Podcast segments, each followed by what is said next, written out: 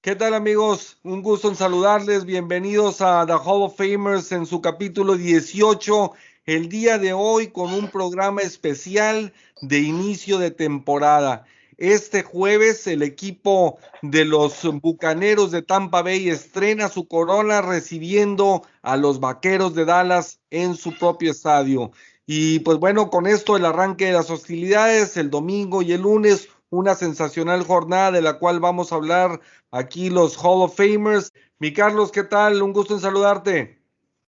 Buenas tardes, Chuy. Buenas tardes, César, Dani, Pepe. Gusto en, en saludarlos y a todos nuestros compañeros que nos observan. Aquí va a estar muy bueno el análisis. Síganos. Excelente, mi Pepe. Pues ya, ¿cómo estás, Chuy, César, Dani, eh, Carlos? Gusto estar aquí con ustedes. Pues ya inicia la temporada, la temporada que se espera que sea muy, muy buena, la temporada más larga de la historia, 17 partidos. Es correcto, es correcto, Pepe. Este, sí, se esperan muchas emociones. Vamos a ver qué impacto físico tiene en los jugadores, sobre todo ahora que ha habido tanto tema de que no todos uh, ven mucha acción en la, en la pretemporada, contrario a lo que nos acostumbraban en el pasado. Me gusto en saludarte, mi César. Hola compañeros, ¿cómo están? Pues feliz de que ya estamos por arrancar la temporada. La verdad es que más que listo ya para, para ver los partidos y pues también, pues aparte de lo que comentaba bien ahorita eh, Pepe, segundo año de COVID-19 en la NFL, ahora viene con esta parte de algunos jugadores resistiéndose al tema de las vacunas. Dentro de las reglas que hubo el año pasado, pues este año ahora sí no va a haber juegos suspendidos, entre otras. Entonces va a estar muy interesante ver cómo se va a ir adaptando este tema del, COVID, los protocolos que van a tener cada, cada equipo en sus estadios. Excelente. Mi Dani, este, un gustazo en saludarte. Maigo, buenas tardes, señores, público que nos está escuchando, viendo en, su efecto, pues muy, muy entusiasmados por este inicio de temporada 2021, ya sin tantas restricciones por el COVID. Este, algunos temas que todavía se, se tienen que, que, mejorar en el caso de las vacunas y todo lo demás, pero pues aquí andamos dándole con todo. Excelente, pues arrancamos de lleno. Este, mi Pepe, ¿cómo, cómo ves este inicio de temporada? Creo que definitivamente a Dallas lo ayudan poniéndole en el momento del año en el que más posibilidades podría tener de derrotar o cuando menos de competirle a los campeones bucaneros de Tampa Bay. El calendario, yo le vería nulas posibilidades a Dallas de ganarle a Tampa Bay si jugaran en diciembre versus jugando en, en uh, septiembre, si el primer juego del año. ¿Por qué? Porque como suele pasar con los equipos maduros y establecidos y también avanzados en edad, que es lo que pasa con el equipo de Tampa Bay. Se van embalando, van agarrando un ritmo. Lo importante es que llegues al final del año a todo vapor, ¿sí? Entonces, lo vimos el año pasado, claro, el año pasado no hubo pretemporada, etcétera, etcétera, pero en realidad, bueno, pues qué tanto han jugado los titulares como quiera en la pretemporada en este caso. Entonces, yo, el momento donde podría empezar a agarrar ritmo este, Tampa, pues es el primer partido del año, ¿sí? Este, y aparte de la motivación de inaugurar la temporada, no estás afectado con si ya llevas una marca perdedora más avanzado el torneo. Sí, no, definitivo. No, y además, eso lo que agregas en el caso de, de Tampa, ellos sí fueron más con sus titulares en la pretemporada. Brady jugó en dos de los tres partidos en pretemporada. Eh, Entonces, a lo mejor van a tener un poco de ritmo. Dallas ya sea por la lesión de Prescott del hombro, que no pudo jugar mucho en la pretemporada, entonces ahí sí no sé qué tanto, eh, entiendo lo que dices porque pues Tampa va a buscar venir de menos a más, así como que así históricamente han sido los equipos de, de Brady, es llegar al punto máximo en enero, ¿no? Eh, la cuestión es que pues, los vaqueros, pues en pretemporada, mínimo la ofensiva no jugaron tanto. Ahí es, este, sobre todo si es duelo de ofensiva contra ofensiva. Aquí con Dallas es pues tienes el novato Michael Persos y el nuevo coordinador defensivo en Mike Quinn. Vamos a ver él. hay muchas expectativas de él como ex coordinador defensivo en Seattle, ex head coach de Atlanta. Si puede mejor, sobre todo crear más jugadas grandes de Dallas. Eso es lo que la defensiva le ha faltado. No creo que sea tanto de jugadores, es que simplemente no hacen jugadas grandes. Y, y eso es lo que le ha faltado a la defensiva. De acuerdo. Este, tú, mi César, ¿cómo, cómo ves el partido del jueves? Pues la verdad es que con muchas expectativas de esta defensa de Dallas y creo que van a tener una gran prueba enfrente con la ofensiva tan completa de, de, Tampa Bay. Digo, ya hemos platicado en, en, anteriores ocasiones acerca de pues esta parte de, de, la planeación de Tampa Bay para este año donde traen a todos sus titulares. Entonces pues ya Tom Brady con dos años con el sistema, eh, ahora sí que todo su equipo también ya, ya bien compenetrados en tema ofensivo y defensivo. La verdad es que es un muy, muy, muy duro rival para, para Cowboys, que pues todavía, digo, a pesar de que sabemos que Dak debe de jugar, pues todavía no sabemos si va a estar al 100, ¿no? O sea, esa lesión que tuvo el tobillo el año pasado, pues muchas veces como que te puede dejar ahí alguna secuela, además de que trae o tuvo durante toda la pretemporada su lesión en el brazo, entonces vamos a ver cómo está. Me gustó mucho la forma en que está Ezequiel Elliott, creo que puede ser otra vez un buen año, que mientras, en la medida en que la línea ofensiva de Dallas esté saludable, Creo que eso también depende mucho. Ahora, el año pasado vimos una ofensiva súper, súper explosiva de Vaqueros cuando Dak Prescott estaba sano. Sin embargo, creo que eran unas condiciones que hoy ya no se van a dar habrá que ir viendo cómo va avanzando, pero el año pasado, como le fue a Dallas, era que pues esa defensiva no, le anotaban todos, o sea, eran demasiados puntos los que recibían, entonces la ofensiva tenía que hacer un gran esfuerzo y por eso se daban los tiroteos y por eso Dak Prescott también estaba en, un, en una rachita o en un camino a, pues, de haber seguido eh, saludable, pues estaba encaminado a superar las 5 millas por, por pase. Creo que este año va a ser diferente porque tienen una mejor defensa, una mejor unidad, mejor cocheo y eso les va a ayudar a que pues a lo mejor los partidos no sean tan explosivos como fueron el año pasado.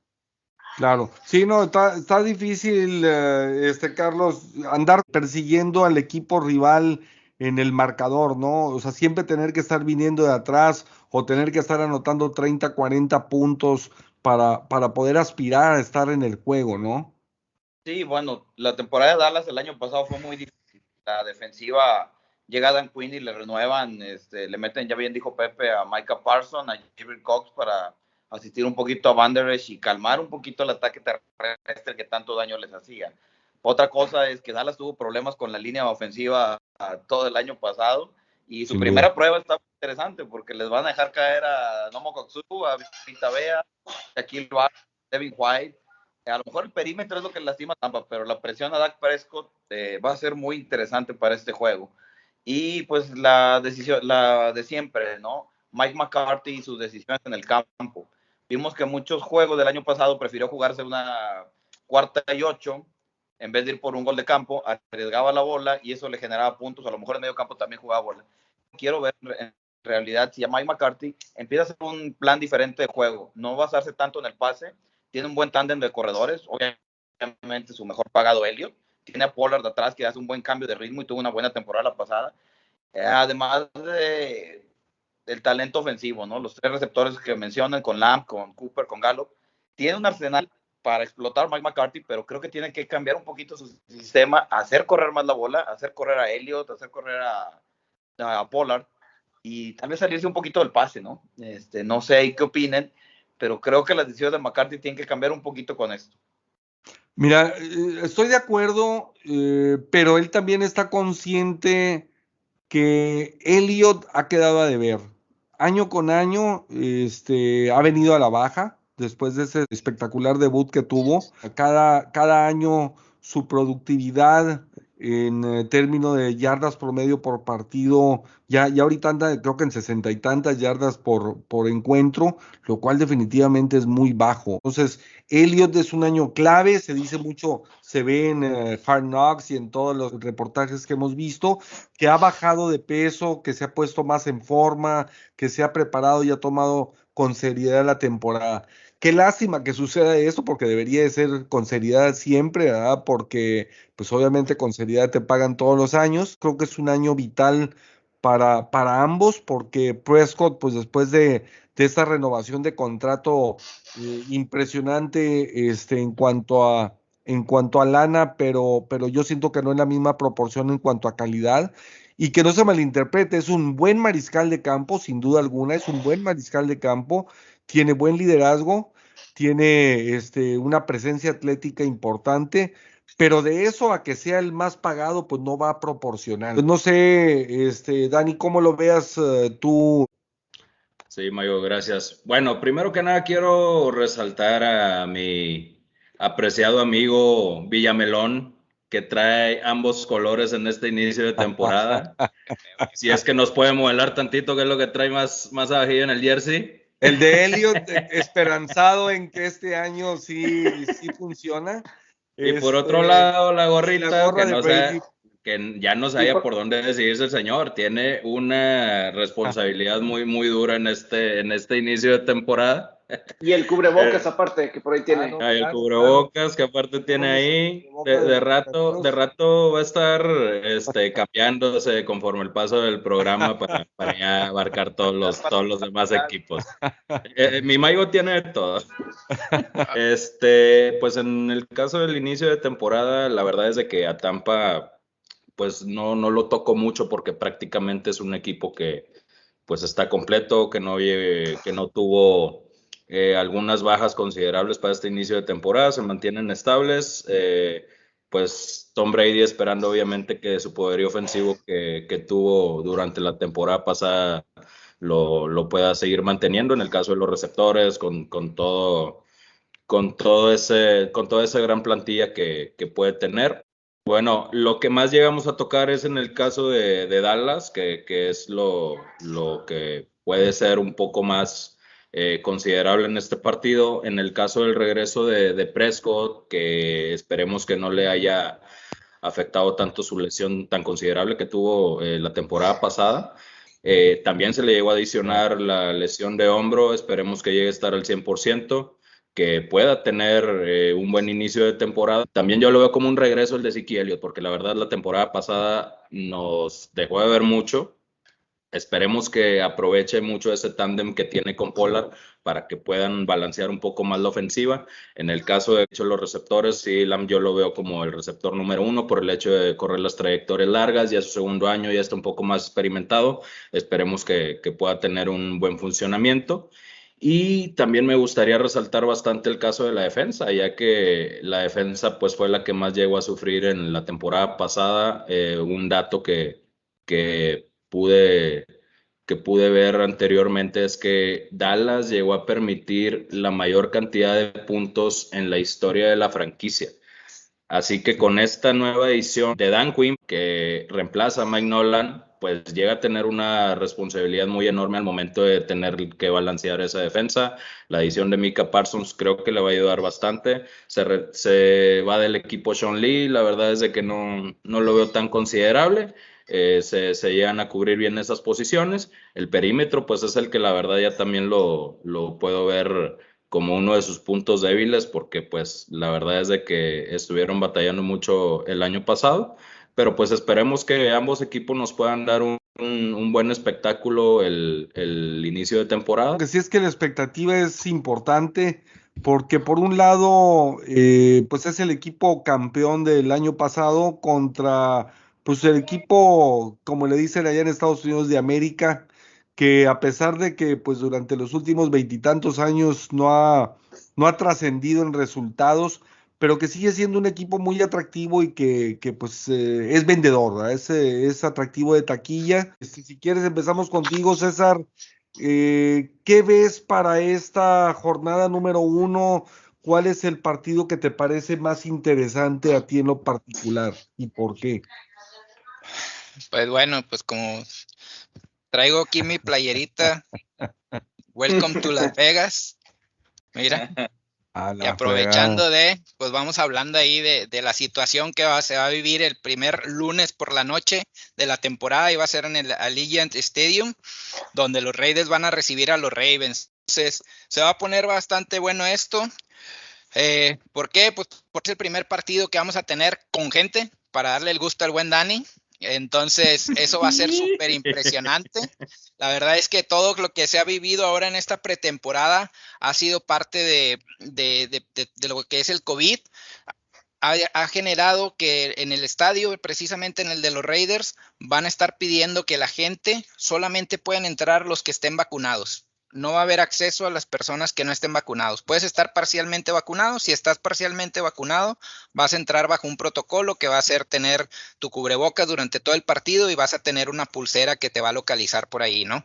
Eh, dónde vas a andar, por si tienes contacto con otras personas y demás. Entonces va a estar por ahí algo interesante esta parte, donde pues digo, es parte de estos nuevos protocolos que se van a vivir ahora que regresa eh, la, gente a la mayoría de los estadios. El año anterior sí hubo poca gente en algunos estadios, sin embargo, pues ahorita este año pues ya se está abriendo las puertas parejo. Entonces, ¿qué me gusta de este partido? Pues digo, además de que son mis Raiders y que van a estar ahora sí que recibiendo a estos Ravens, pues la verdad, pues estás hablando que vas a tener enfrente a un muy buen equipo, o sea, un equipo que siempre está contendiendo en, año con año en la americana, que pues partiendo de su coreback, que pues sabemos de, la habilidad que tiene en sus piernas, lo que es Lamar Jackson, pues el año pasado tuvo más de 33, 33 touchdowns más bien durante el 2020. Si bien no fue el mismo año el mismo resultado, los mismos números que trajo en 2019 que le dieron para un MVP, yo creo que ahora en 2020 trató de ser un poquito más pasador, sin embargo, pues sabemos que no es su principal característica, tan es así que apenas pudo completar 2.500 yardas, eh, tuvo por ahí, pues su fuerte son la, corrida, que fueron más de 1.000 yardas por, tierra, y pues en total anotó pues más de 30 touchdowns, entonces eso es como que el, lo que le da ahí sabor a esa ofensiva. Lamentablemente durante la pretemporada los Ravens perdieron a Jakey Dobbins, que pues va, va, a perder todo el año y ahorita el principal responsable de, lo que es del ataque terrestre, más bien de la posición de corredor, porque el ataque terrestre sabemos que se lo lleva a la mar, es Gus Edwards. Entonces vamos a ver cómo le van a dar el rol. A mí no me gusta tanto, no me encanta tanto su rol en el sentido de las terceras oportunidades o para tema de, jugadas de pase. Sin embargo, va a ser seguro en temas de primera, segunda y sobre todo en, el red zone. Entonces, por ahí. Sí, también yo creo que Imran traía, un rol bastante, bastante claro y, sobre todo el liderazgo, fíjate, a mí también me gustaba mucho esa parte, por ahí luego estaban las entrevistas con, con Lamar Jackson, ¿no? Y aparecía Ingram atrás y, y, estaba ahí como que bromeando y se veía muy buen ambiente en el, en el grupo y aparte que pues en el campo todavía le estaba dando muy buen rendimiento, sin embargo pues Ingram tuvo que partir en esta agencia libre y pues no contaban con esta lesión tan lamentable de J.K. Dobbins, que vino cerrando muy bien el año pasado y, se estuvo ganando por ahí la posición de, corredor. Pues la expectativa siempre va a estar fuerte, ¿no? Con, los cuervos de, de sí, porque pues Lamar Jackson tiene el récord de 30 victorias, 7 derrotas en temporada regular, en playoff, pues solamente ya ganó uno y pues realmente el juego contra Buffalo, Buffalo era un mejor equipo, las circunstancias eran, eh, favorecían a Buffalo, pero la verdad es que el año pasado no fue el mismo Baltimore que el 2019, en mi opinión es porque la línea ofensiva empeoró, principalmente con la salida de Marshall Yandel. Eso fue algo que sí le afectó a ese guardia ofensivo que a lo mejor cuando sea elegible va a estar en el Salón de la Fama. Y, y, y el que pusieron de guardia realmente fue de los peores eh, rankeados. Ahora traen a Kevin Seidler, que desde que está en Cincinnati yo siempre lo he visto como un muy buen liniero ofensivo. Vamos a ver si con esos cambios en linieros ofensivos que incluso pues dejaron ir a Orlando Brown, que eso pues es un poco de duda. Digo, Ronnie Stelly regresa de lesión, pero eso sí fue fundamental porque lo que empezaron a hacer los equipos es que eso es lo que a Lamar Jackson sí le ha afectado cuando lo presionan y sobre todo de adentro, de adentro, porque eso eh, lo limita mucho en otras cuestiones. Y ahí fue realmente creo que donde batalló más en el ataque aéreo, cuando lo estaban presionando y sobre todo cuando le llegaban por dentro y era donde estaba batallando. También los receptores necesitan mejorar. Eh, Hollywood Brown, Marcus Brown, no fue el mismo año del 2019 al 2020, tampoco fue, nos acordamos el juego de lunes por la noche contra Cleveland, donde soltó muchos pases. Yo creo que eso fue la tendencia. No han tenido todavía ese receptor eh, principal. Marquis Brown lo puede hacer, pero necesita jugar como el 2019 y no como el 2020. Y desde el primer juego contra Raiders, eh, vamos a, ver, porque tienen compromisos fuertes, ese y pronto contra Kansas City en, el mes de septiembre complementando pues ahora sí que los, enfrentamientos que ya vamos a ver eh, en el campo, pues bueno, es importante por ahí mencionar que, que Raiders trae a Yannick Ngakwe, y a Willie Snead, que son exjugadores de Ravens, que estuvieron por ahí el año pasado y pues ahí Willie Snead aportó por ahí con tres touchdowns, algunas yardas en recepción y en Gakwe con algunos sacks. Entonces, pues eh, estos jugadores ahora van a ser parte del, equipo de Raiders. Otra parte es el tema de, de la ofensiva de Raiders, que pues ha sido dentro de lo que cabe y pues por todas las diversas circunstancias que ya platicábamos ahorita, pues si tu defensa no sirve mucho, pues también es como que pues siempre vas a venir de atrás y por eso luego tienes mejores números. Y esto le dio que el año pasado el Raider fuera el top 10, al menos en, en lo que fue touchdowns. Y pues sabemos que está súper encaminada a la ofensiva a lo que nos dé Waller. El año pasado eh, Darren Waller nos dio más de 100 recepciones, casi 1200 yardas, 9 touchdowns. La verdad es que esta ofensiva está muy encaminada a que su, a su wide receiver uno, a pesar de que no es wide receiver, es Darren Waller, su tight end. Y por otro lado, también en, esta semana, eh, estuvo hablando ahí de pues que tenía mucha confianza en, los receptores de segundo año. Henry Rocks, que pues el año pasado por ahí se perdió algunos partidos por lesión. Y Brian Edwards, que también fue un jugador tomado el año pasado en el draft y también se perdió cuatro juegos, y no es que un poquito más, por temas de lesión. Entonces, ellos van a ser los receptores eh, titulares. Esta ofensiva y Gruden de la vieja escuela es, yo ya sé que la, opción uno va a ser Waller, los demás se tienen que ganar los snaps, se tienen que ganar los targets y eso va a ser con confianza y partido a partido. Entonces creo que viene una buena secuencia para los receptores. A mí me genera mucha expectativa Edwards, que es un, es un jugador que trae más tamaño. Me gusta mucho para, para ver que lo puedan aprovechar en zona roja, que es una pues una constante donde batallamos cada año con, con la falta de creatividad de Gruden, ya estando dentro de la yarda 20. Y pues bueno, vamos contra dos buenos D-backs, Marcus Peter y el otro es Marlon Humphrey. ¿Qué más trae esta ofensiva? Pues incorporamos a Kenny Drake para ayudar ahí a sumarle, pues el año pasado Jacobs, si bien tuvo más de mil yardas corriendo y por ahí 12 touchdowns que lo salvaron el año, pues también tuvo una baja de nivel en la segunda parte del año, entonces esperamos que sea un rol más balanceado con Kenny Drake. Por ahí, pues ¿Qué más podemos agregar? Las líneas, que por ahí el buen Dani es un poquito más especialista en eso, pero pues dan como favorita por ahora los Ravens eh, por 4.5. Entonces, pues vamos a ver qué, qué tal está, ¿no? Y las altas están en 51. ¿Qué tan en riesgo está John Gruden ahí en los Raiders o pase lo que pase, cumplirá su contrato de 10 años? Fíjate que no creo que cumpla los 10 años si no, si no se ven avances y si no se ven playoffs pronto, pero estos, Sí, no, la verdad es que, o sea, he encontrado una manera de, siempre encontrar un culpable. Por ahí platicaba en, en alguno de los grupos. O sea, en 2018, lo primero que hizo al terminar la temporada fue correr a Reggie McKenzie, que era el, el gerente general de entonces, ¿no? Y de ahí se vino una, una seguidilla de estar cortando todos los jugadores que fueron drafteados por McKenzie. Ya no hay ninguno. O sea, ya prácticamente no hay nada salvo creo que Carr, y creo que Carr ni fue seleccionado por él. Entonces, en ese sentido es, el primer año echó la culpa a este, ¿no? 2019 es como que tu segundo año de reconstrucción, todavía tenía pues como que un buen colchón y el 2020 pues eh, ahí el, chivo expiatorio fue el coordinador defensivo Paul Gunter, que la verdad es que sí hizo un pésimo trabajo, sin embargo eh, el hecho de los malos resultados de ¿El Raiders... ¿El lo trajo? ¿A Paul Gunter? Eh, sí, o sea, trajiste jugadores, haberlos empezado a utilizar en otras posiciones, con otras coberturas, donde no se veían tan favorecidos. Entonces yo creo que lo que pasó ahí, lo que afectó es la tardanza en cambiar de coordinador defensivo. Ahora, este año se traen a, a Bradley, que pues a mí me gusta mucho, al menos en cuestión de fundamentos que se vieron. La pretemporada para mí en cuestión de resultados, pues te puede decir mucho, te puede decir nada.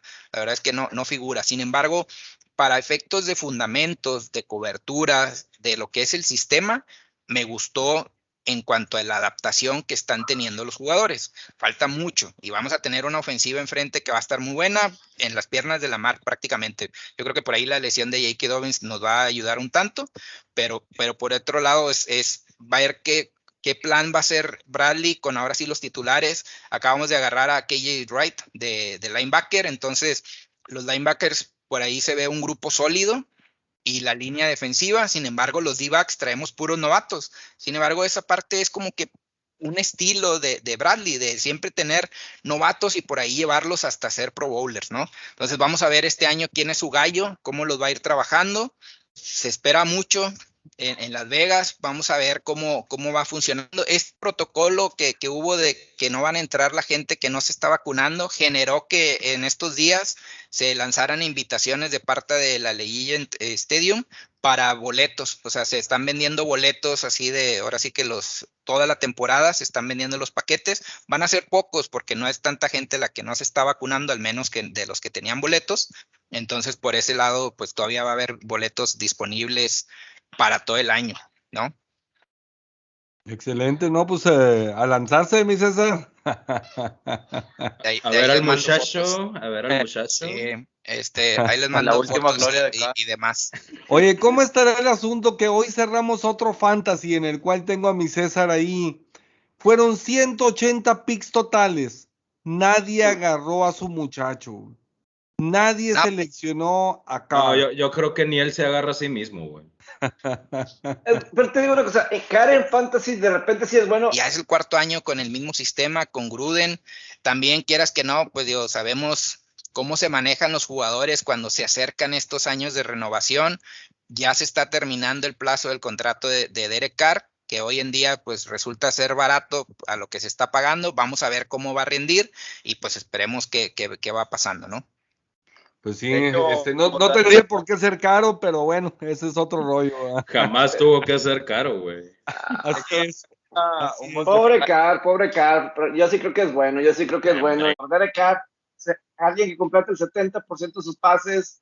El año pasado fue su mejor temporada en cuestión de yardas por intento en un buen rato. Eh, eh, los arranques de Raiders luego han, estos últimos dos años han sido no tan malos, o sea, han, estado 6-4, eh, pues ahí Chuy nos compartió un video y, y antes de lo que es Thanksgiving es 6-4 en 2019 y en 2020 6-3, pero después de Thanksgiving se caen. O sea, los equipos de Gruden en diciembre son malos, entonces hay que ver el discurso que va a estar manejando para este año y para que no pase eso, ¿no?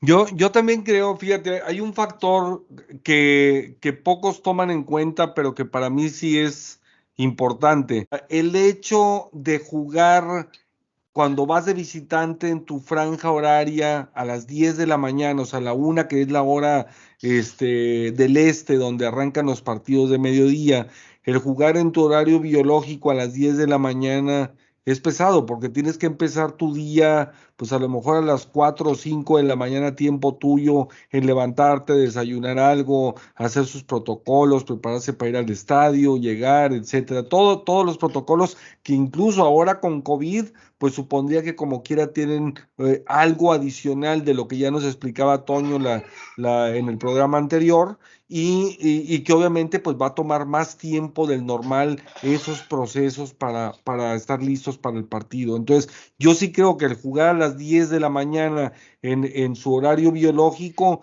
pues les, les, debe de impactar de una forma de otra, este, definitivamente.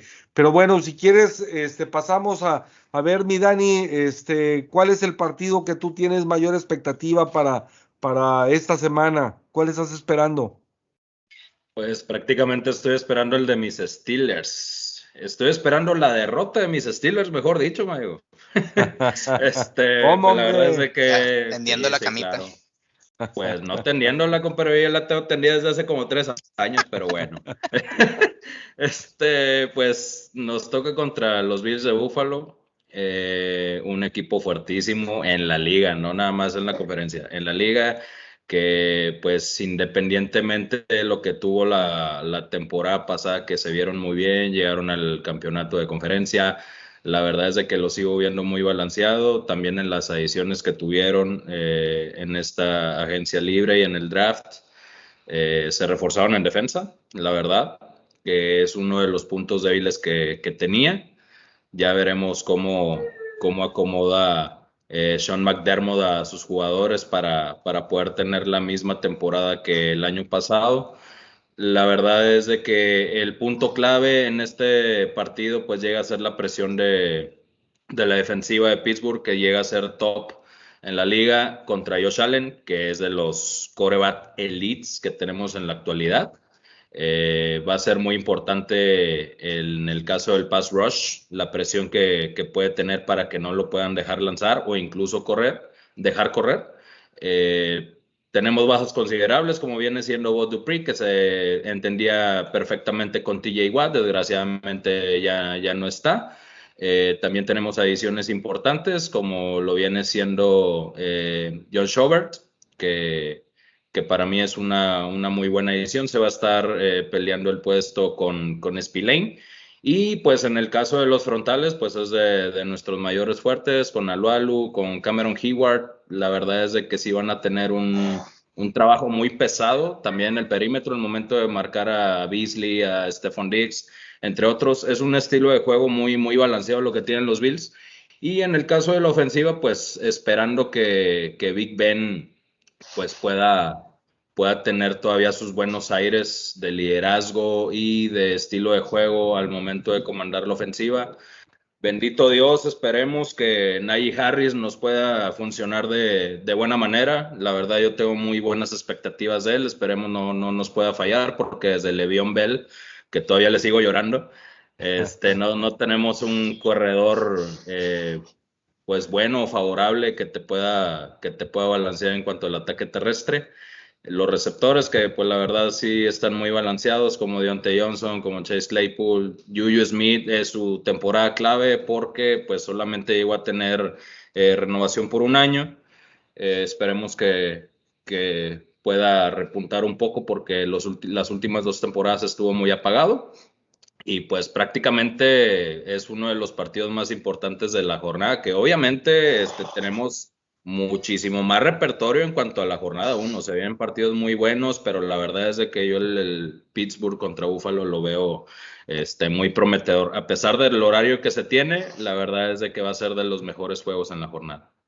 Claro, no, sin duda. Digo, es un partido importante porque son dos escuadras que, que, tienen como quiera altas expectativas. Obviamente Buffalo como candidato serio a llevarse la conferencia y Pittsburgh, bueno, pues por su defensa, este, y yo en lo personal creo que, que Harris va a ser la clave de, de, Pittsburgh, porque yo confío en que, en que Rotlisberger puede tener un muy buen año, pero siempre y cuando pues no sea todo pase, ¿verdad? Este, si logra el sí, Tiene que tener un balance, tiene que tener un equilibrio. Claro, pues con Conner, pues digo, la verdad de las cosas es que no se estaban dando las cosas, la línea ofensiva no estaba protegiendo bien por tierra, este, y, y, y Conner, digo, pues la verdad de las cosas es que fracasó eh, la temporada pasada, entonces Harris es uno de los mayores retos. Es uno de los mayores retos. ¿Por qué? Porque también llegas a mencionar muy bien a la línea ofensiva. La línea ofensiva es prácticamente nueva. No tenemos a Foster, no tenemos a De Castro, no tenemos a Ponce, que eran anteriormente Pro Bowlers. Tienes a Green, tienes a Corafor, tienes a, a, Dodson, que la verdad para mí promete mucho ese, ese muchacho. Este, pues yo lo llevo a ver como un compromiso más de Matt Canada, que es el nuevo coordinador ofensivo, ex, entrenador de corebacks. Va a tener un trabajo muy, muy pesado al momento de querer balancear tanto al ego de quitarse las chiflazones de Ben y aparte poderle dar su lugar a cada, a cada jugador en su posición. En este caso, Najee Harris, esperemos que no lo puedan limitar mucho, yo limitar. Yo espero bastante que, que así sea y pues a ver cómo nos va en la temporada, pero pues primeramente tenemos ese gran reto que vienen siendo los Bills de Buffalo que, que este, pues va a ser de nuestros juegos más complicados en la temporada. Por el lado de Bills en ese juego, a mí me llama mucho la atención que el año pasado realmente retrocedió la defensiva de Buffalo, a diferencia de los primeros años de Sean McDermott, que calificaron la postemporada por la defensiva. El año pasado fue por el ataque aéreo y de, de Buffalo, porque también retrocedió la corrida. Yo me imagino a Sean McDermott con su trayectoria como coach defensivo, eh, y que es un muy buen coach defensivo, eso debe de mejorar en esta temporada. Eh, yo me imagino que en esta campaña más, eso debe de retroceder a favor de Buffalo, y si sí, ahí sí va a ser, eh, ahora sí, cuidado con los Bills si esa defensiva puede retomar siquiera un poco del nivel que tuvo en el 2019. Claro que Travis, White es un gran esquinero de los mejores en la NFL, pero creo que fallaron mucho con linebackers en coberturas, muchas de esas situaciones que realmente les costaba y creo que se volvió un equipo unidimensional a una vez que ya llegaron a jugar de campeonato. Yo, yo en lo personal me encanta el equipo de Buffalo, este, creo que es un equipo súper balanceado, muy, muy equilibrado Estoy de acuerdo en que no tuvo la misma productividad que en el 2019. Sin embargo, hay que entender también que no destaca tanto porque creció demasiado la ofensiva. Sí, entonces, eh, cuando tienes una ofensiva como la que tuvo el año pasado Buffalo, donde Stephon Diggs y, Allen, la verdad de las cosas es que, que tuvieron un año espectacular. Una conexión tremenda. Tuvo casi mil yardas también. La verdad es que, que, que, te opaca la, a la defensiva. O sea, siempre va a vender más eh, boletos y causa pirotecnia la, la, ofensiva que anota tantos puntos como la de Búfalo, que obviamente hace que no se vea a lo mejor igual que en años anteriores eh, el equipo de los Bills eh, en la defensa. Pero, pero es un equipo súper equilibrado. Y Carlos, ¿tú cómo, qué visualizas a ti? ¿Cuál es el que, el que te llama la atención? Supondría que los empacadores, ¿verdad? Me llama la atención de empacadores por ser Santos contra empacadores, ¿no? Y son muchas dudas. Obviamente, para mí es favorito Packers. Me van a decir muchos de que, bueno, Nuevo Orleans es este, para, es en su casa, podrían ganar. Este juego se va a Jacksonville debido a, a lo que pasó con el huracán ahí en Nuevo Orleans, que no les permite jugar. Los diques de, de ahí de Nuevo Orleans se, se trasvasó el agua, entonces fue movido este juego. Pero bueno, sobre este juego yo doy favorito a los Packers por cosas bien sencillas. Es la primera transición que le toca a Sean Payton, que no tiene a Drew Brees, que su, eh, su cambio de, o sea, bueno, su, su, replanteamiento de objetivos en el equipo va a ser no basado en la ofensiva, sino en la defensiva. Su defensiva fue de las mejores cinco el año pasado y ahora todos los problemas que cuenta con los titulares, ¿no? ¿Cuántos años se ha tardado en desarrollar a, a Tyson Hill para terminar dejándolo de suplente de James Winston? Entonces, te habla mucho del proceso de la era después de Drew Brees. James Winston, que viene de una temporada, bueno, de hace dos temporadas, donde tiró 5 yardas, pero también tiró alrededor de 38 intercepciones. Entonces, si en un año le quita los vicios a Winston, me gustaría ver cómo funcionara este Nuevo Orleans, ¿no? Si sigue arriesgando la bola, no creo que sea conveniente por el sistema de Peyton. Por eso, y también lo que está pasando con la lesión de Michael Thomas y el desagrado que tiene ahí con la organización, son muchos yo le veo a Nuevo Orleans en este año. Alvin Camara, creo que todo lo demás eh, tiene un proceso de mejora muy interesante en Nuevo Orleans. Por eso yo les doy de baja, ¿no? Yo no veo que pueda ganarle a Green Bay en este juego. Y hablando de los empacadores, la concentración de Aaron Rodgers, eh, ya le trajeron a Randall Cobb. El cuerpo de receptores se ve muy bien, encabezado por Devante Adams, Randall Cobb, Allen Lazard, eh, Valdez Cantling, que a lo mejor ya tienen que darse salto y se trajeron a un novato, a Mary Rogers, que va a ser el que regrese patadas y va a aprender un poquito la función del slot que tiene actualmente Randall Cobb. La defensa, en la defensa entregamos a Joe Barry como coordinador defensivo. Eh, se trajeron a Devondre Campbell, un linebacker interno.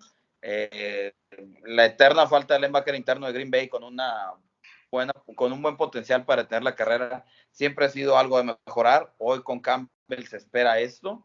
Eh, trajimos a Eric Stokes del draft para sustituir a Kevin King, que Kevin King se queda. Vamos a esperar qué tanto maneja, este, madura Eric Stokes para mejorar ese perímetro de Green Bay. Ojo, la defensiva de Green Bay estuvo ahí por rondando las 10 mejores, ¿no? Era la número 13. Esperamos que con Joe Barry suba el nivel de esta defensiva y se pueda tener un equipo un poquito más contendiente en las áreas que se batallaron como en la corrida y ese punto flaco de la defensiva creo Kevin King en los pases. Yo lo personal no creo que le impacte a Aaron Rodgers en nada todo lo sucedido, porque obviamente él fue manejando la situación y estaba más que todo negociando.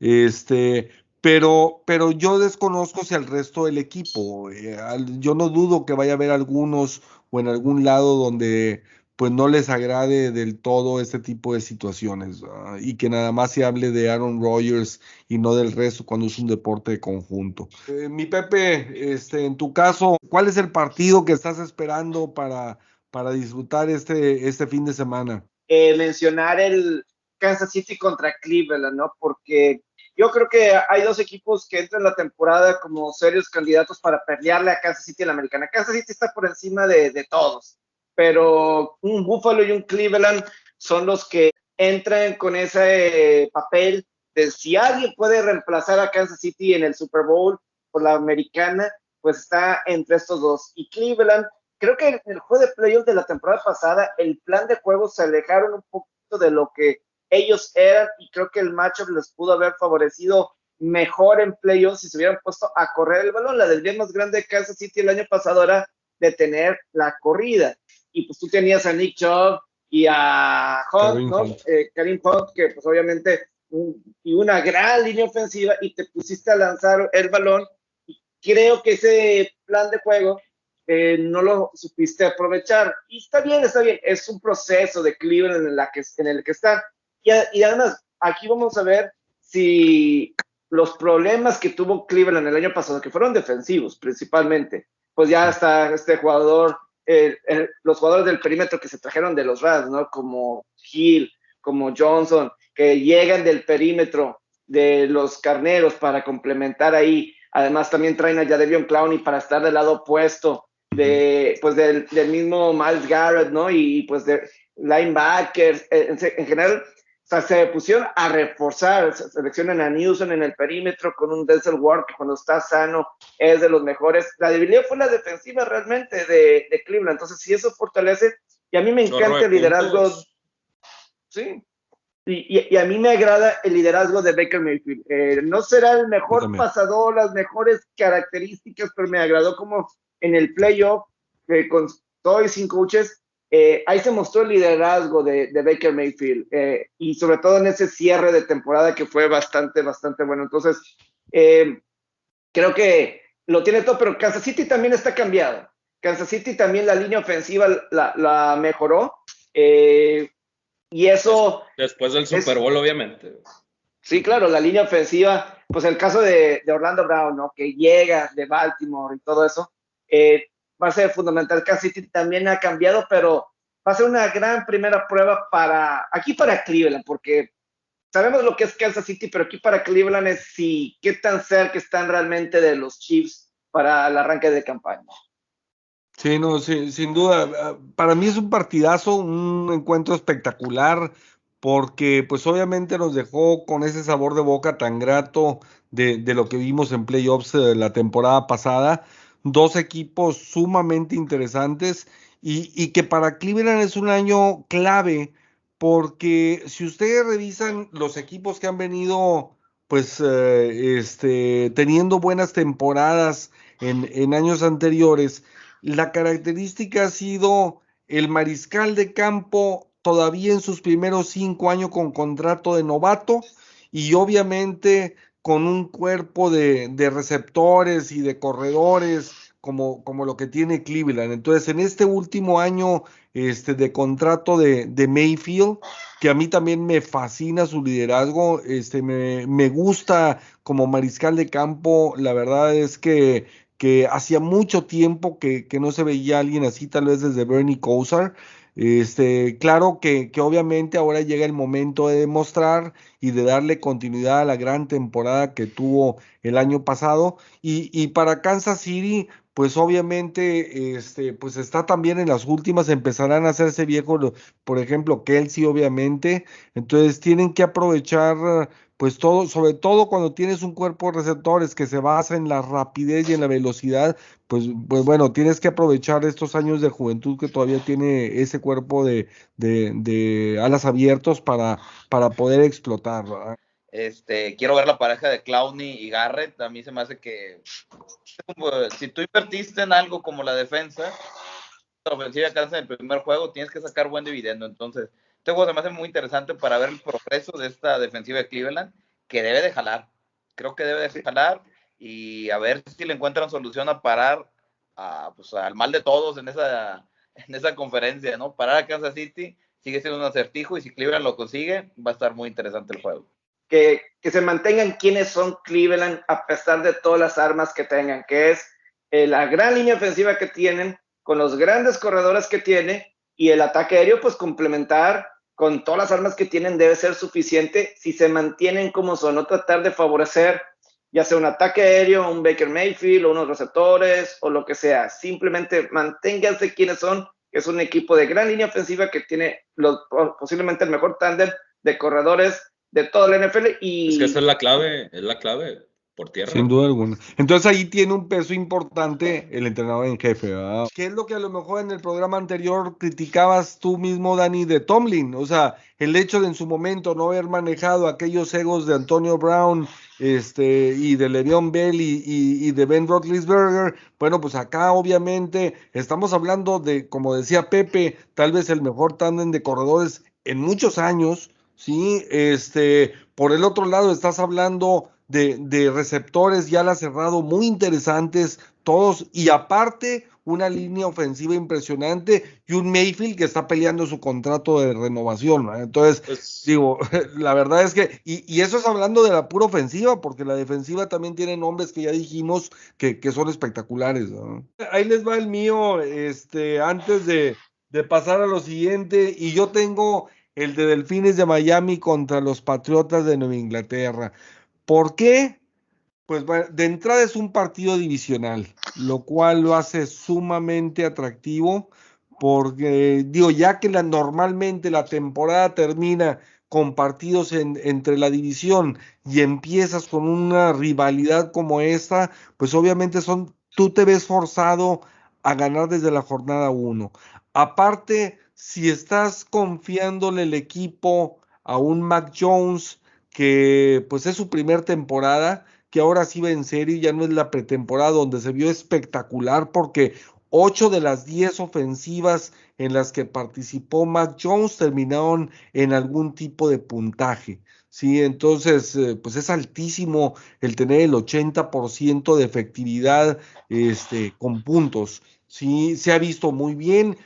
Me encanta porque vuelve a sus raíces Nueva Inglaterra tiene dos muy buenos alas cerrados, muy buenos alas cerrados, tiene un cuerpo de receptores aceptables sin ser nada espectaculares, pero yo creo que, aceptables, que, que, y tiene cuatro corredores que le van a dar variantes a pases pantallas como lo hacía tanto tiempo con Folk y con tantos jugadores en los que el pase pantalla era clave en el equipo de Nueva Inglaterra. Entonces te le da, y Mac Jones va a ser el general del juego, ¿sí? Este, poco arriesgar el balón, de repente sorprender con un slant este, que, que pueda ser rápido al centro del campo y, pues bueno, darle esa variedad entre un, corredor, luego otro corredor, cambiar la velocidad, que era lo que hablábamos ahorita con Chovy y con Karim.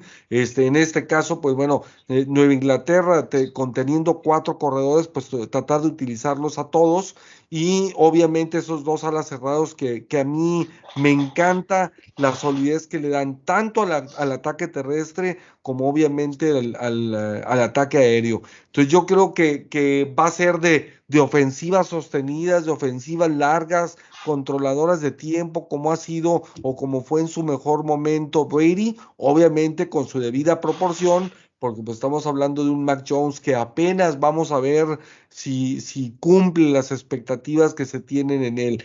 En el caso de la defensiva regresan muchos jugadores que, que estuvieron ausentes por el tema de COVID. Este, más algunos otros que también regresan al equipo después de haber estado este, fuera de la institución. Y este, digo, yo creo que eso solidifica. Habrá que ver cómo cierra el tema de Gilmore, que, que obviamente es un jugador clave en la, en la defensa profunda. La mira y el objetivo es aprovechar como motivación la preparación inmediata para llegar al partido 4 contra el equipo de Tampa Bay y Tom Brady, porque ese es el verdadero partido que aunque no lo acepte, pero Bill Belichick está esperando, porque obviamente ante los resultados que él tuvo el año pasado con Cam Newton y ahora este, los uh, resultados... Y te, agarras la gorra todavía. sí, claro. Eh, digo, pues sí, definitivamente el equipo de, de, Nueva Inglaterra pues tiene la mira puesta en el, eh, en, el partido de la jornada número 4 contra, contra los Bucaneros de Tampa Bay y Tom Brady, porque pues obviamente la, la gente, los medios, etcétera, pues eh, el tener por un lado a un Tom Brady que va a otra franquicia y que queda campeón de Supertazón y, en contraparte, tener a unos patriotas que se vieron tan mal con un Cam Newton que, que sobre todo después del COVID, este, pues digo, fue un desastre. Entonces, eh, la verdad es que, que, ha habido mucho cuestionamiento y, y, mucho señalamiento en cuanto a que Brady era el bueno y no Belichick, a quienes muchos pues llegaban a decir hasta cámbienle el trofeo Lombardi el nombre y pónganle el trofeo Bill Belichick. Eh, hasta ese grado llegó a ser. Entonces todo ah, eso... no es para pues, tanto, no es para Pues mucha gente lo tiene, mucha gente lo tiene en, uh, en duda. Y, y, y, obviamente ese es su partido de la temporada. Y a su vez eso debe servir como motivación para que el equipo, así como hablábamos en un principio de que Tampa podía empezar lento, etcétera, porque va en un proceso, bueno, el proceso de, Nueva Inglaterra podría haberse acelerado y lo va a tratar de acelerar Belichick para poder llegar a tono a la, semana número 4, que para la para la afición en Foxboro y en todo lo que es la región de Nueva Inglaterra, pues es el partido esperado. Algunos, como siempre suele suceder, como pasó en su momento con el regreso de Farbo, etcétera, que, regresan a la ciudad en la que están y pues obviamente va a haber algunos que lo van a apoyar al 100% y otros que lo van a silbar este, tan pronto lo vean. Entonces, eh, ese es el partido del año, pero yo sí creo que Nueva Inglaterra, con todos estos cambios que hizo, tiene todo hecho si, si Mac Jones cumple a secas sin cometer errores de más, yo creo que el equipo de Nueva Inglaterra tiene incluso serias aspiraciones de llegar a postemporada, aunque sea como un comodín. Y precisamente va a ser con Miami con el que se va a jugar ese segundo lugar, sin duda alguna, porque creo que, que Buffalo pues sí está en un lugar aparte. El equipo de Miami con el, el, la duda que siguen teniendo, que yo creo que es muy clara de parte de su entrenador en cuanto a eh, al tratar de ir, y todavía no sorprendería el que hubiera, y, se rumora que hay un intento por contratar a, a Deshaun Watson, este, pero obviamente, pues Houston quiere, esto, los Tejanos quieren una, una lana importante de acuerdo a lo que ellos consideran que es la calidad del jugador, y obviamente, pues Miami dice, pues espérame, no te puedo dar eso, cuando ni siquiera sabemos cuál va a ser el castigo que tanto por parte de la liga como legalmente va a recibir. Y es un capricho del dueño de Miami, aparte. Ya les dije, ya les dije de Watson va a jugar para Min Machine, entiendan. Min Machine, no para otro más. Tomar un tema que para mí es algo importante en el caso de los que también somos fans del, del fútbol colegial se van a estar enfrentando los últimos dos quarterbacks que tuvo anteriormente Alabama. En este caso, por lado de Miami, viene siendo Tuatago Bailoa, que va en su segundo año, y el novato que, que viene siendo Mac Jones. La verdad, Mac Jones, pues, está en una posición más cómoda al momento de estar en un equipo ya armado, que, que llega a estar eh, bajo el mando de, de Bill Belichick que en este caso pues es un genio al momento de, desarrollar a, sus corebacks después del paso que se tuvo en la temporada pasada que no llegó a jalar con Cam Newton. No, mira, es muy interesante lo que dice Dani y redondeando el comentario del genio que es Bill Belichick, ¿no? Tenemos la perspectiva, ok, sacó a Cam Newton por la vacunación, el malentendido del COVID y cuestiones que quieras, ¿no? Ay, por chiflado y porque no jaló también. Y una de las cosas es, ¿sabes qué? Me conviene quitar a, me la voy a jugar con Mac Jones y no me conviene quedarme con Cam Newton de segundo. ¿Por qué? Porque eso le va a causar una grilla, una expectativa. Mucha grilla, sí. Y va, va a afectar el rendimiento de Mac Jones. Mucha prensa va a presionar que una mala actuación o un error de Mac, de Mac Jones, inmediatamente van a sugerir meter a Cam Newton. Entonces, Bill Belichick le limpia el camino completamente, se casa con la idea de que es un coreback. En algún momento, cuando estaba Drew, y no es la primera vez que lo hace, ¿no? Cuando estaba Drew Bledsoe y Tom Brady, él, cuando Brady empieza a evolucionar, quita a Bledsoe del camino, y cuando Garoppolo empieza a despuntar ahí atrás de Brady, también quita a Garoppolo del camino. Entonces, una problemática que Bill Belichick, Bill Belichick toma una estrategia similar a las anteriores que le ha resultado, muy diferente a cómo se lo manejan los, eh, los actuales coaches jóvenes, como Kyle Shanahan, que se está creando el mismo problema de si es Trey Lance o si es Jimmy Garoppolo Vemos un Bill Belichick muy, muy pragmático en este caso. Vamos a ver qué dividendos trae y lo compararemos con cómo abordó el mismo problema este, Shanahan. Sí es la tercera ocasión con la que se topa con una situación así, eh, desierto poner a uno u otro de mariscal de campo. Sin embargo, las condiciones eran muy distintas. Estamos hablando que, que, aunque levantó un poco la voz Drew Bledsoe en su momento, pero Drew Bledsoe fue un team guy, ¿sí? O sea, él sí apoyó a, Brady, este, sí, sí levantó la voz y sí habló, este, y sí se manifestó en que no creía que fuera justo, pero siempre bajo un marco de respeto y cuando se tomó la decisión respetó al 100% esa decisión y, y, respaldó a Brady, ¿sí? Este, en cambio, en el caso de Newton, y lo decía este Antonio Ramos, de, que estuvo con nosotros en el programa anterior de Carolina, él lo decía, y yo creo que este es el punto clave. Un jugador que cuando gana transmite una comunicación y un sentimiento a todo el resto del equipo. Y cuando él pierde, entonces hace todo un caos igualmente, ¿sí? Entonces, es una diva. Eso es lo, eso, así es, pero eso es lo que lo que no puede hacer en un vestidor y menos con un plantel como este de Inglaterra, donde por un lado a Belichick no le gustan ese tipo de cosas y por el otro lado cuando tienes precisamente un coreback novato que viene llegando y que pues no va a estar para estar aguantando los desplantes de, de del titular estrella que no acepta que ya no está en el momento de su carrera en el que alguna vez llegó a tener.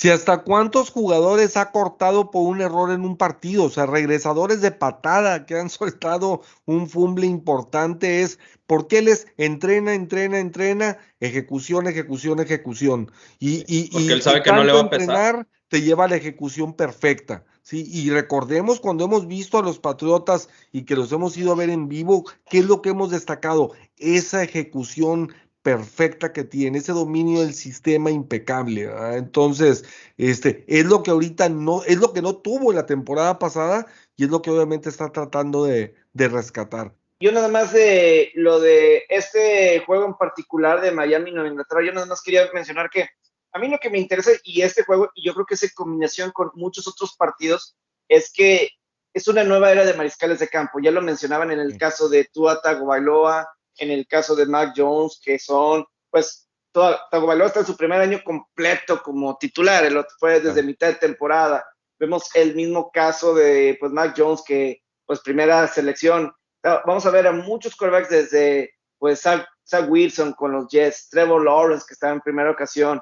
Eh, pues nos vamos a esperar a lo mejor unas cuantas semanas para ver a, a Justin Fields ahí adentro, pero le agregamos que pues en Carolina se van a enfrentar los Jets, Sam Darnold, el ex quarterback de los Jets, se va con Carolina y pues ahí está pues un quarterback joven y el mismo Sam Wilson, es decir, y just, eh, Jalen Hurts en Filadelfia también va a tener su oportunidad toda la temporada o mínimo de arranque, ver cómo se desarrolla también quarterback prácticamente de, de primer año. Eh, Justin Herbert después de ser novato ofensivo del año, el mismo Joe Burrow regresando de, lesión. Entonces, están haciendo muchos corebacks que, y yo creo que ninguno de estos corebacks se han visto tan fuera del lugar. Es decir, no se ha visto, yo creo que que peorcito fue Tua Tagovailoa el año pasado, el que se vio un poquito fuera, y yo creo que a lo mejor estamos exagerando por el, o estoy exagerando por cómo se vieron el resto, como se vio Herbert, ah, como se vio Burrow antes de que iniciara la temporada. Lo que sí voy a decir de Mac Jones es que cuidado con esa defensiva de Miami.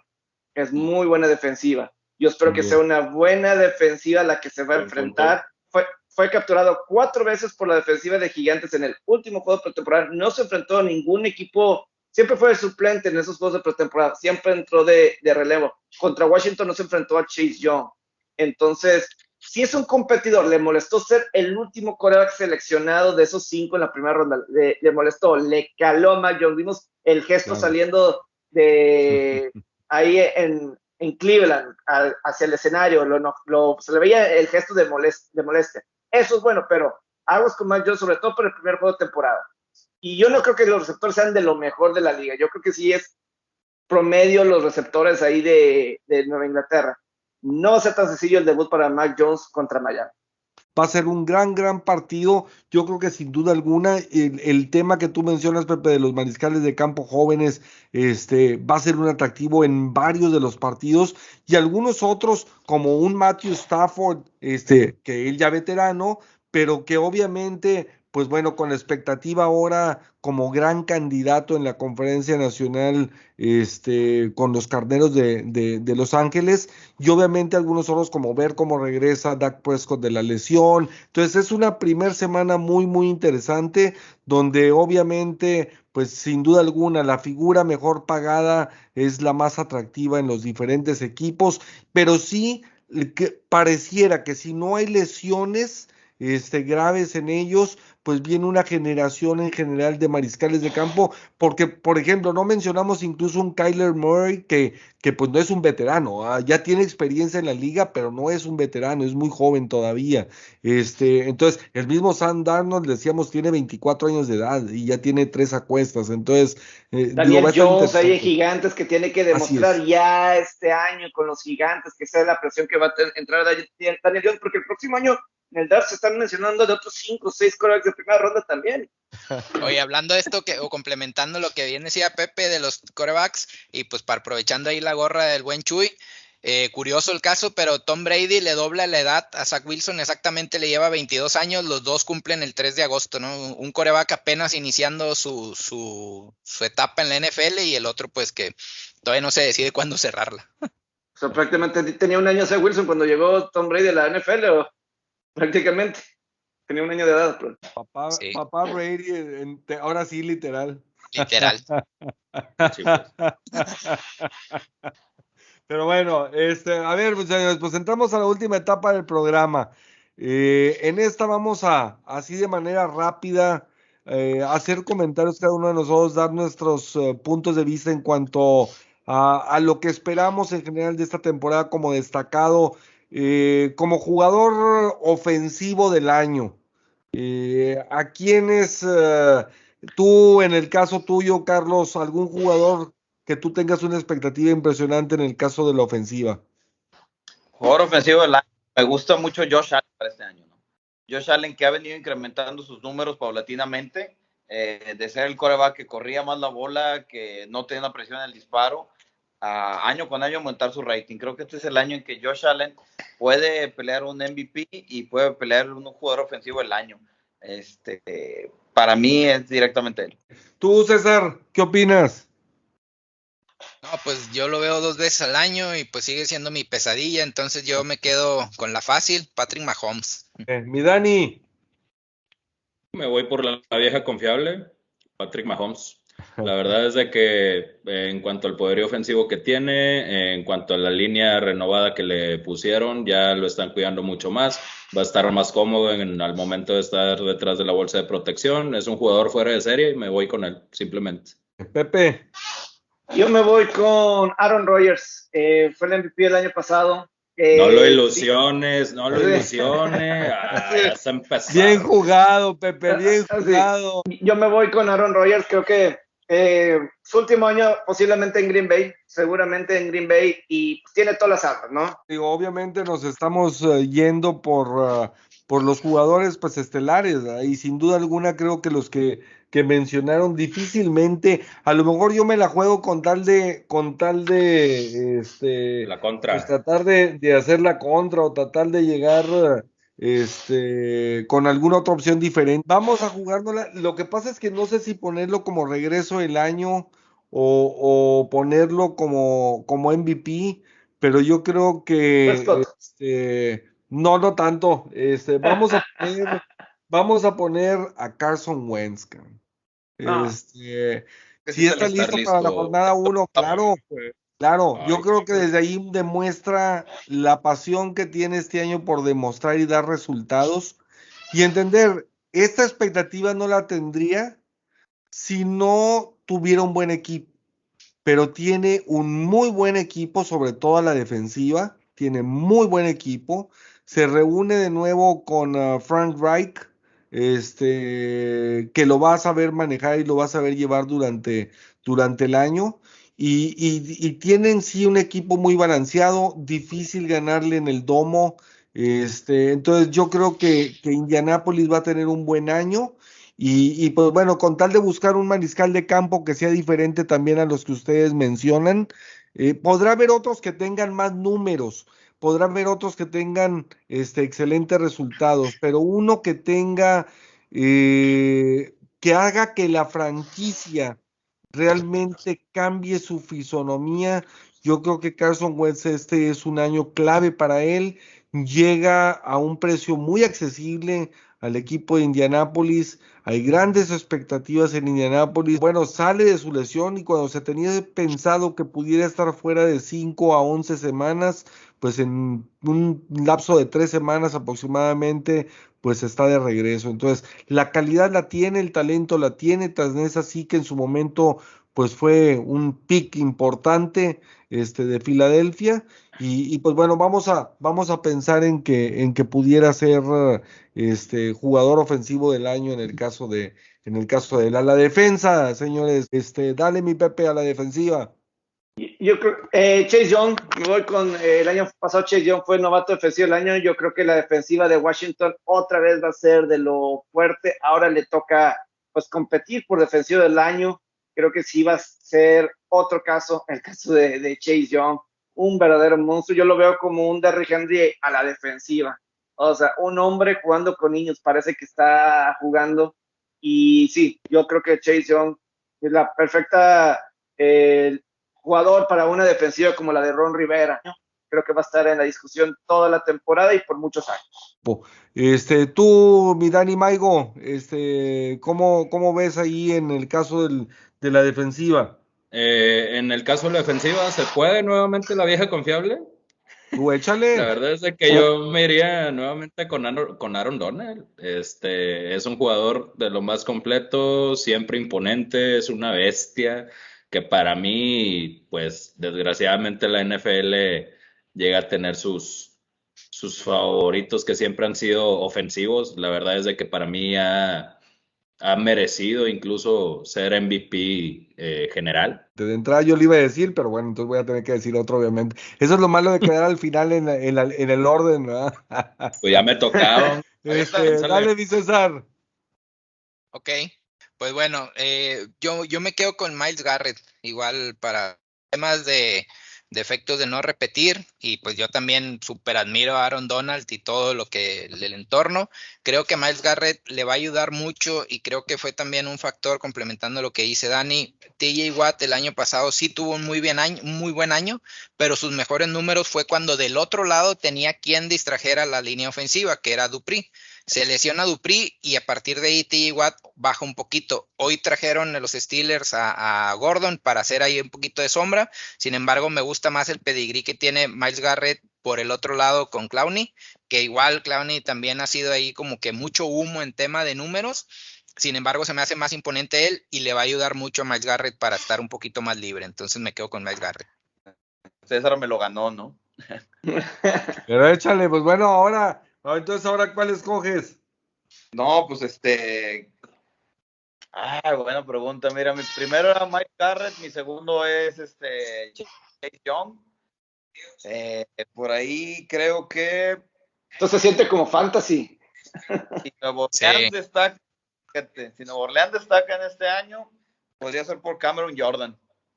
Este, vemos que Nuevo Orleans no va a tener la ofensiva, o pienso que no va a tener la ofensiva a tono y la defensa que fue uno de los top 5 el año pasado. Vamos a apostar por Cameron Jordan. Este, mira, yo en mi caso me voy por cualquiera de los dos Bosas. Este, el que se mantenga sano. Híjole. El que se mantenga sano de los dos, ese va a ser este, el jugador defensivo del año. Ya sea Joy, este, en el caso de, de los cargadores de Los Ángeles, o, o, ya sea Nick en el caso de, de los 49 de San Francisco. Los dos son espectaculares, los dos son sensacionales, una presión impresionante sobre el mariscal de campo, este, una, una energía que transmiten a sus compañeros de, de, la escuadra defensiva. Y, y, yo diría que para también no repetir igualmente, porque obviamente Aaron Donald pues es el que, el que, pues es el monstruo, así como en su momento lo fue, lo fue este Watt, JJ Watt, pero, pero ahora pues lo es Donald. Sin embargo, yo creo que cualquiera de los dos Bosa serían un excelente candidato para, para terminar como jugadores defensivos de, del año. Yo me iría con cualquiera de ellos. Ah, el novato del año. Vamos a, vamos a poner uno solo, ni irnos a, a ofensiva y defensiva, uno solo. Creo que todo está cantado por el rol que ha tomado en, en, la pretemporada y por lo que la selección, que era lo que necesitaba el equipo. Creo que es Najee Harris de, de Pittsburgh. Andas muy agresivo, este. Dios Carlos. te oiga, Dios te oiga. No, pues es que está cantado de titular, Y ¿eh? para poder ser el, el novato del año, pues tienes que jugar, ¿verdad? Entonces, si no juegas, pues está medio difícil. Eh, y, y sí suena como, una, como un candidato interesante, ¿verdad? Mi César, ¿tú a quién eh, ves por ahí como, como novato del año? Pues mira, no me encanta irme por, por el tema de corebacks porque pues, luego son siempre los que se llevan eh, pues como que más las vistas, ¿no? Pero eh, eventualmente será en la medida en que entre Justin Field lo más temprano que tarde, sería él. Si no, pues para, para mí el que podría ganar es Kyle Pitts. Gran parte de todo, toda la bola que le daban a Julio Jones, siento que él también va a absorber bastante eso, entonces me quedo con Kyle Pitts, el Tyrant de Atlanta se olvidaron de la situación de Atlanta en la reconstrucción de su propio equipo. ¿ah? Se deslumbraron con llevarse al mejor elemento disponible este, o al mejor atleta disponible en lugar de escoger cuál era su principal necesidad. A mí me gusta esa postura. Bueno, ahorita antes de pasar la palabra a Dani, y, sí. y, tocaste un punto importante, Chuy, para efectos de draft, a mí me gusta esa postura de decir, el draft es agárrate lo mejor disponible y a lo mejor la necesidad uh -huh. que tengas, cúbrela con un tema de, de, agencia libre. Siento que esa puede ser una buena fórmula porque al final del día no forzas tener que agarrar un pick de que ah, tengo que agarrar un tackle ofensivo porque necesito un tackle ofensivo. No, y, y aparte eso te ayuda a que lleves diferente el proceso. Si agarras un jugador claro. por necesidad, lo vas a forzar en sus tiempos y demás. Entonces, del todo así como que no la veo mal esa estrategia. Eh, Dani, ¿qué opinas? Yo me inclino por Justino Campos, me inclino por Justin Fields. Eh, creo que va a reemplazar de manera inmediata a Andy Dalton. Yo la verdad, de novato del año, me agrada lo que dicen de Justin Fields, me agrada lo que dicen, pero yo me voy a ir con Zach Wilson como mi novato ofensivo del año. Creo que Zach Wilson está en la mejor posición porque tiene un Corey Davis de receptor que se ha entendido muy bien desde un principio, desde, desde que llegaron puntos y tiene otros jugadores interesantes como Crowder que también se ha conectado ahí y eso me muestra un poco de, de liderazgo. Creo que también tiene una buena línea ofensiva con este jugador Mike Beckton que fue la primera ronda del año pasado de los Jets. Es un monstruo de tackle ofensivo y simplemente de, de vista, eh, hay una frase que a mí me agrada de pues a, un alguien que come tacos se, ve que es bueno desde cómo agarra el taco, ¿no? Yo me iba a ir con él precisamente porque, pues dije, si lo dijo mi Tony Romo de Oro, este debe ser cierto. Este, y Tony Romo le pronosticó que, que en tres temporadas iba a ser un top five.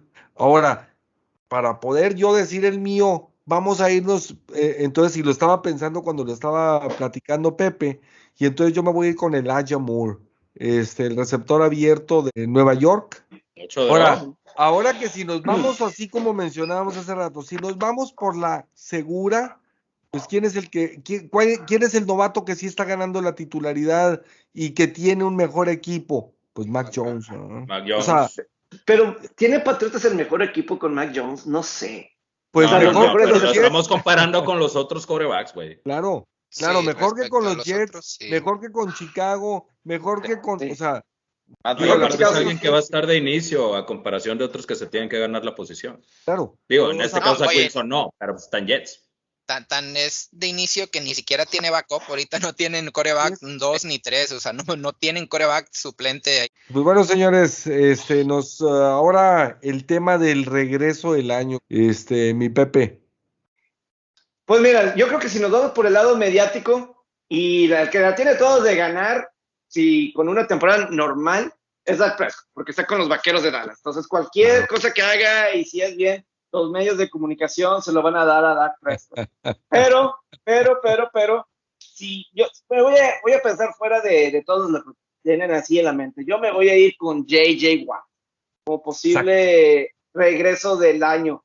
Está con toda la motivación del mundo, con un equipo nuevo, como son los Cardenales de Arizona. Del otro lado tiene a Chandler Jones, entonces pues tiene alguien que a lo mejor le puede quitar ahí la presión, eh, se escucha motivado, las lesiones lo han eh, mermado. Pero si voy pensando un poco fuera de lo, normal, vamos a decir así, yo me iría con un JJ Watt, pero una, un, algo normal, un temprano normal, la prensa se lo daría a Prescott. Échale, mi Dani. Pues ya me lo ganaron también. JJ Watt. Mi César, este, ¿cuál es tu candidato? Pues colgando un poquito de lo que dijo Pepe y, y de cierta manera, pues a veces estos los equipos eh, o las franquicias en la NFL tienen, hay algunas que tienen más peso. El ejemplo que voy a dar es el de Nick Bosa, por ejemplo, él casi tuvo las mismas estadísticas en su año de novato que mi muchacho Max Crosby, sin embargo, pues por el pedigrí y demás se lo dieron a él el novato del año, cuando en realidad pues Max Crosby también tuvo por ahí algunas estadísticas mejores que él. Yo me quedo con él como el regreso del año, sobre todo por todo lo que está rodeado de la defensa de, de San Francisco. Nick Bosa. Este, mi Carlos. Iba a decir Nick Bosa también por todo lo que trae la defensiva de San Francisco. Si no, si, si no se lesiona, pues te lo, te lo dejo un año. Pero para mí puede ser Christian McCaffrey, ¿no? Alguien que la NFL lo tiene rankeado como eh, el número uno en el fantasy, un jugador, un jugador que puede ir igual por carrera, por pase. Entonces yo creo que el peso del equipo de Panteras en esta etapa de muchos jugadores jóvenes, como nos comentaron, eh, creo que Christian McCaffrey podría ser el regreso del año o Saquon Barley si no se vuelve a lesionar otra vez. Esos que ustedes mencionaban y por eso son los, los más viables, pero, pero vámonos con alguno que no necesariamente haya estado lesionado, pero que venga a tener un buen año después de año difícil. Yo diría, pues a lo mejor del mismo Carolina Sam Darnold. Yo creo que ya en programas anteriores hemos platicado en cuanto a los uh, equipos que consideramos que llegan la, al campeonato de, la, de cada una de las conferencias, pero no hemos dicho quién creemos que va a ganar el Supertazón. Entonces, ustedes deciden si quieren decir quién contra quién la rivalidad o si simple y sencillamente se quieren ir directo y decir el campeón de este 2021 en la NFL va a ser fulano de tal. Este, ¿quién dijo yo y quién levanta la mano primero? A ver, hasta eso. Vámonos. Échale, Bueno, a ver. échale, échale Bombastic. Ok, Dale, César. muy bien. Pues yo me quedo con los Rams. Eh, considero importante que el año pasado Me lo ganó. Perdón, güey. Pero el año pasado tuvieron a la mejor defensiva. Eh, siguen teniendo dos pilares importantísimos en Aaron Donald, que lo hemos mencionado in- infinidad de veces, y en Ramsey. Sin embargo, cada año pierden dos, tres piececitas por ahí que pueden ser importantes. Entonces, creo que esto debe ser el momento y aprovechar este vuelo que van a tener por el cambio de coreback. A pesar de que tuvieron la baja importante eh, de corredor, siento que el equipo de Rams, sobre todo que durante el año va a tener competencia y siempre va a estar eh, a, a, niveles, exigido a niveles fuertes, creo que eso le va a ayudar para eh, en, encaminarse y llegar al Super Bowl y sobre todo pues ganarlo. Excelente, excelente. Mi Dani, tú, tú fuiste la otra persona que levantó la mano, échale. Hombre, ¿para qué le daba la palabra a este pelado, hombre? no, pues la verdad es de que yo también veo a Rams, güey. La verdad es de que Rams es un equipo muy balanceado, hasta incluso en equipos especiales. Lo que va a tener Sean McVay como eh, opción en una ofensiva explosiva, todo lo que los frenó Jared Goff en años anteriores, lo va a poder explotar este, muy considerablemente con, con Matthew Stafford, que la verdad para mí es un jugador muy respetable, ya se lo merece después de tantos años de, de estar en un equipo malísimo como lo es Detroit. Pues, mi Pepe. Eh, digo, yo, yo, no, este, yo creo que si se hace 5 o 6 victorias me voy bien servido, si acaso. Hasta 4, este, si acaso. Este, yo creo, es que mira, en, de aquí mientras que esté Patrick Mahomes, puedes decir Kansas City cada año y vas a tener algunos años que vas a acertar. Este, la, es la verdad, porque Kansas City va a seguir llegando a supertazones y va a seguir ganando con, mientras que estén Patrick Mahomes y Andy Reid juntos. Eh, les voy a dar un poquito la contra con el que dicen de, de los Rams. Eh, porque yo me voy a ir con un San Francisco ahí un poco fuera. Digo, no estamos mencionando Tampa ni nada porque no, este, para ir un poco fuera de lo convencional, pero me agrada San Francisco. Creo que si se mantiene sano esa escuadra, eh, tiene, eh, yo creo que el mayor talento de esa división. Mi, mi, preocupación más grande con San Francisco es que Kyle Shanahan no se quiera pasar de listo.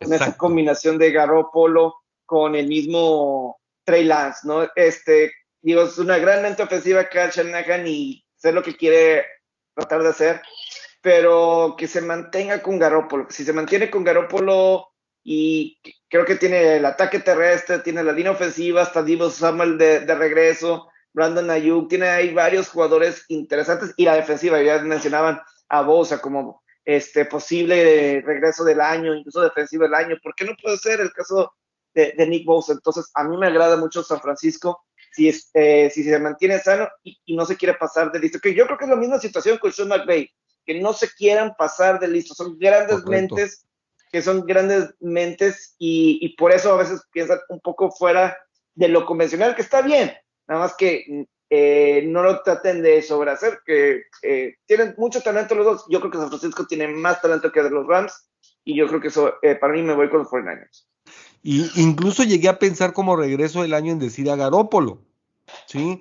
Pero cuando ni siquiera tengo la confianza en su entrenador, cuando ni siquiera tengo confianza en su entrenador, en que realmente entienda que lo mejor para el equipo en el corto, mediano y largo plazo es poner a Garópolo, ¿sí? O sea, estuvieron intentando a todo mundo con tratar de venderlo por sacar un pick. O sea, yo creo que es mucho más importante con el equipazo que tienes el buscar el supertazón ahorita y aparte, pues bueno, el, ya posteriormente reevalúas a, Garópolo y, pones en todo caso a tu futuro, si, si así lo sigues pensando este, en el caso de Lance. este, pero, pero para mí, mi duda, a mí no me gusta como entrenador en jefe, este, Kyle Shanahan, se respetan ahí los gustos y todo, pero, pero no es al que yo pondría en mi equipo este, si me dijeras ahí te va. Eso no le quita que sea una mente brillante, porque definitivamente lo es. Digo, me estaría haciendo harakiri yo solo si dijera que no, pero, pero pues no, no es eh, muy de mi agrado. Ah, no sería mi tipo de entrenador que yo, que yo buscaría. Y Carlos. Mira, sus Packers. Creo que el campeón de el ganador del Super Bowl va a salir de la conferencia nacional, ¿no? Son los equipos que van más completos. Y la ramificación tengo una duda, ¿no? Este, y Rams, me encanta Rams. Yo lo pondría como el candidato número uno para mí. El problema es que Cam Maker se lastimó. El problema es que a veces, como bien dicen, McVay tiende a pasarse en un, a cerrarse en un tipo de juego. Entonces, creo que por ahí Rams lo pongo arriba. Ahí quisiera verle San Francisco por el talento, mismo árbol genealógico, ¿no? Eh, pero sí, esta es la temporada que Kyle Shanahan tenga que, ver si es un buen coordinador ofensivo o un buen coach completo de, un equipo. En este caso estaban tocando el tema de las mentes brillantes y yo estoy de acuerdo en cierto punto lo que, lo que puede tener San Francisco en esta temporada, pero también se les fue una mente brillante muy considerable este año. Se le fue sí, eso es cierto. Que Robert Saleh. Eso, eso, es cierto. Sin Robert Saleh, la defensiva agárrate, porque el que llega a estar ahorita eh, a, cargo de esa defensiva, pues la verdad es de que lo dudo mucho que vaya a ser un trabajo tan extraordinario como lo que él tuvo anteriormente. Hay nada más como dato, para mí Robert Saleh es una de las bajas más importantes independientemente de jugadores, independientemente del tema de corebacks a quién vas a dejar en un inicio, para mí Robert Saleh es una es una fregonada como coach y espero que le vaya muy bien en Jets. Los Rams también perdió su coordinador defensivo a hacer, head coach de los Chargers. Entonces ahí está también interesante por ambas partes. Sí, así es. Sí, sí, bueno, buenos puntos, ¿eh? buenos puntos, sin duda alguna. Yo, yo en lo personal coincido con Carlos en el sentido de que los equipos más maduros para lograr el campeonato son los de la conferencia nacional. Este, los más espectaculares a lo mejor están en la americana porque Buffalo y, Kansas City pues eh, se ven de muchos juegos artificiales.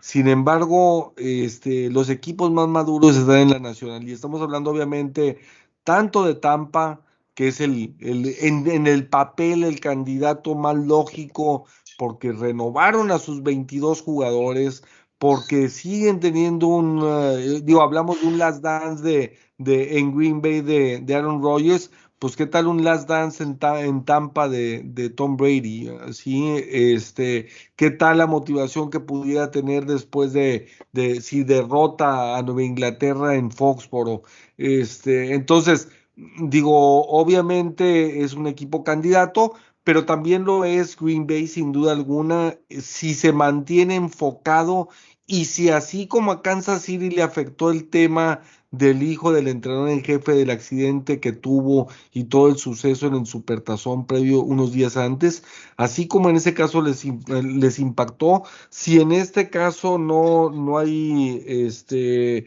ningún impacto en la escuadra, en las relaciones, algunos jugadores sentidos, algún mensaje de alguien, alguna cosa para, para este, fuera de lo normal, que pues a veces basta con que se me escapó una bloqueada, este, y le llegaron a mi mariscal de campo para que te lo dejen fuera, ¿sí? Entonces, este, pues bueno, si no pasa algo raro, digo, obviamente Green Bay también es candidato, y pues bueno, este, los Carneros eh, y, y, San Francisco son los equipos que se ven sumamente maduros. A final de cuentas, a final de cuentas, y para variarle, no porque, no porque tenga mi Tommy Boy este, como, como el número uno. Creo yo, creo yo que el equipo de Tampa es el primero que realmente es candidato para refrendar el título en un buen tiempo. Creo que es el más, el más fuerte, aunque me encanta el equipo de los carneros. Me encanta el equipo de los carneros. Pues no sé si hay algún comentario adicional, si no, pues ya poniendo el carbón, este, sacando las chelas, los refrescos, eh, todo, y, pues eh, este jueves a, ver el inicio de la NFL, a tener el primer jueves por la noche, este, los campeones eh, bucaneros de Tampa Bay y el equipo de los vaqueros de Dallas. Los poderosísimos. Los poderosísimos vaqueros de Dallas. Este es el año. Este es el año. Este es el año. Pues vamos a, a, a, ir a poner el carbón de una vez, señores. Claro. Excelente. Hasta luego. Fuera Tomlin, fuera Tomlin. y McCarthy. y Gruden. Yeah, yeah, yeah. Isaac Taylor.